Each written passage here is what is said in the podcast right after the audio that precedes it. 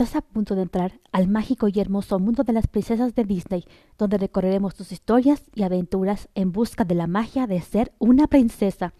Estás en De todo cuento yo. La sirenita, el verdadero amor de Ariel. Una sirenita llamada Ariel vio pasar un barco. Su padre, el rey Tritón, le había advertido muchas veces que no fuera a la superficie del océano. Pensaba que los humanos eran peligrosos, pero Ariel le fascinaban. Tenía incluso una gruta secreta donde guardaba una colección de tesoros humanos, como candeleros y cántaros. Sebastián, un cangrejo que era el consejero del rey, se dio cuenta de que la sirenita nadaba hasta la superficie. La llamó, pero ella no le hizo caso. Quería saber lo que sucedía en el barco. En la superficie vio a un hombre al que le entregaban una estatua. Los marineros lo llamaban Príncipe Eric. Ariel suspiró. El príncipe era increíblemente guapo y la estatua se parecía a él. De pronto las nubes delante de la luna se hicieron más densas. Un fuerte viento sopló por el océano y un relámpago iluminó el cielo. ¡Huracán! gritó un marinero. Las olas azotaban la cubierta y el barco estaba a merced del mar. Un rayo dio en el mástil principal que cayó sobre la cubierta envuelto en llamas. Muy pronto todo el barco era presa de las llamas, y entonces estalló, y el príncipe Eric cayó por la borda. Ariel nadó hacia los restos de, la nave. Tenía que encontrar al príncipe y salvarlo. Lo encontró flotando en un tablón de madera. En ese momento se soltó de la tabla y se hundió bajo las olas. Ariel se zambulló tras él y utilizó toda su fuerza para arrastrarlo a la superficie. Poco después el cielo se aclaró y Ariel pudo sacar al príncipe a la playa. Lo miró preocupada. Están apuesto, murmuró. Entonces empezó a cantarle. Los ojos de Eric se abrieron y pudo ver a Ariel, pero ella desapareció al instante. Había vuelto al océano para que él no se enterara de que era una sirena. Más tarde el príncipe volvió a su palacio. Una chica me rescató, le dijo a su amigo Crispy. Estaba cantando. Tenía la voz más hermosa que he oído. Mientras tanto, bajo las olas, Ariel también, también estaba pensando en Eric. Soñaba despierta y hacía planes para verlo de nuevo. La sirenita estaba enamorada. Flonder, un pez amarillo y azul, que era el mejor amigo de Ariel, la llevó a la gruta para mostrarle una sorpresa. Era la estatua de Eric. ¡Oh, Flounder! exclamó Ariel. ¡Eres el mejor amigo! Ariel solo tuvo unos momentos para admirar la estatua antes de que su padre entrara. Había averiguado que Ariel estuvo en la superficie y estaba furioso. El contacto entre el mundo de los humanos y el mundo de las criaturas del mar está estrictamente prohibido. La, la regañó. El rey Tritón levantó su tridente y lo apuntó hacia los objetos humanos. ¡Papá! ¡No! lloró Ariel.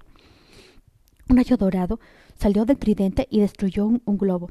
Otra explosión destruyó un candelabro y luego una pintura y algunos libros. Finalmente, Tritón dirigió su tridente hacia la estatua que estalló en mil pedazos. Ariel se echó a llorar. Su padre no parecía entender lo importante que eran esas cosas para ella. Vete, dijo ella. Ariel estaba muy lastimada y ofendida porque su padre había destruido sus tesoros. Supo que nunca le permitiría ver a Eric. Por eso decidió ir a ver a Úrsula, la bruja del mar. Úrsula hizo un trato con la sirenita. Le daría a Ariel piernas durante tres días. Durante ese tiempo, Ariel tenía que hacer que Eric se enamorara de ella. Si la besaba, ella se convertiría en humana para siempre, pero si no, volvería a convertirse en una sirenita y pertenecería a Úrsula por el resto de sus días. Pero todo tiene un precio, le dijo la bruja del mar. Lo que quiero de ti es tu voz. Úrsula tomó la voz de Ariel y la puso en, en uno de sus caparazones de su collar. La sirenita tendrá que lograr que Eric la besara sin poder hablarle. Convertida ya en humana, Ariel nadó a la playa, su amigo Scarun, la gaviota, usó una vela del barco y algo, y algo de cuerda y le hizo un vestido. Eric la encontró poco después. Tu cara me es familiar, le dijo él. ¿Ya nos conocíamos? Por un momento, Eric pensó que ella lo, había rescatado del naufragio, pero entonces se dio cuenta de que no podía hablar. Entonces, no puede ser quien yo pensaba, dijo, le dijo desilusionado. De todas formas, llevó a Ariel al castillo ella trataba de, ajustarse a la vida en, tierra, pero todo era tan extraño. Se peinaba con un, con un tenedor y sopló accidentalmente el hollín de, de, una pipa sobre Grismy. Eric no podía dejar de, reírse. Grismy estaba contento de ver que Eric, que el príncipe Eric estaba, se estaba divirtiendo.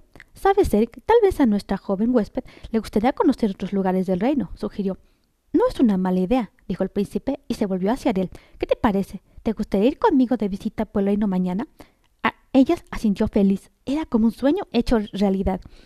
A la mañana siguiente, los, dos partieron en el carruaje real. Ariel estaba muy emocionada. El mundo a su alrededor era, era tan excitante y nuevo. Ella y Eric se, detuvieron para ver un espectáculo de títeres en el pueblo.